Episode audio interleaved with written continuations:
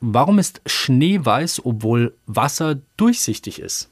Ja, das hat mit den jeweiligen Oberflächen zu tun. Eine Wasseroberfläche ist ja normalerweise glatt. Also natürlich kann es im Wasser Wellen geben, aber im kleinen Maßstab ist die Oberfläche immer noch glatt und deswegen können da Lichtstrahlen eindringen. Und durchsichtig ist das Wasser deshalb, weil das Licht, auch wenn es ins Wasser eindringt, kaum mit den Wassermolekülen in Wechselwirkung tritt. Also die Lichtteilchen gehen sozusagen zwischen den Elementarteilchen der Wassermoleküle einfach so durch und deswegen, wenn man auf der anderen Seite sozusagen von einem Wasserglas steht, scheint es dann durch.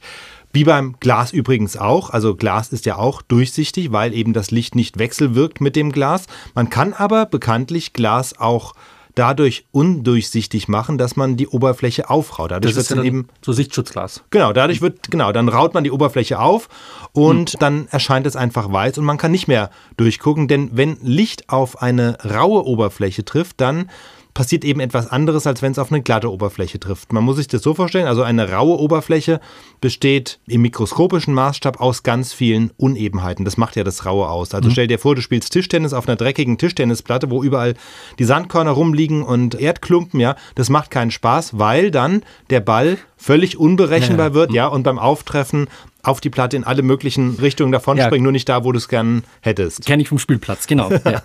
ja, genau, bei diesen Steinplatten, ja. genau, da ist es noch extremer. Und so ähnlich ist es auch dann eben, wenn Lichtteilchen, kann man sich auch als Teilchen vorstellen, auf eine raue Oberfläche treffen. Die fliegen dann auch, weil mhm. sie dann abgeleitet werden in alle möglichen Richtungen davon. Und wenn viele Lichtteilchen auf der Oberfläche wieder abprallen, dann erscheint diese Fläche weiß. Und da ist ein Unterschied zum Spiegel. Also beim Spiegel ist ja so, der wirft die Lichtstrahlen in der gleichen Ordnung zurück, in der sie einfallen, platt gesagt. Ja? Bei einer glatten Wasseroberfläche ist es auch, also man kann sich ja da zum Teil auch drin spiegeln. Mhm. Bei einer rauen Oberfläche aber, die reflektiert zwar das Licht dann ebenfalls, wie dieses aufgeraute Glas, aber eben völlig ungeordnet, weil die Lichtstrahlen alle möglichen Richtungen davonfliegen.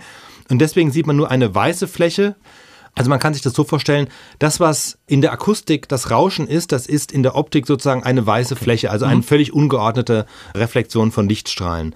Und so ist das dann letztlich auch beim Schnee. Und dann kommen wir wieder auf die Frage zurück, warum ist der Schnee weiß? Schnee besteht bekanntlich aus vielen kleinen Kristallen, die bilden aber eben keine geschlossene Oberfläche, sondern wieder mikroskopisch betrachtet, eine eigentlich sehr raue Oberfläche, an der die Lichtstrahlen hin und her geworfen werden, gebrochen werden, gestreut werden und deshalb eben erscheint Schnee weiß, obwohl er letztlich aus dem gleichen Material besteht wie Wasser.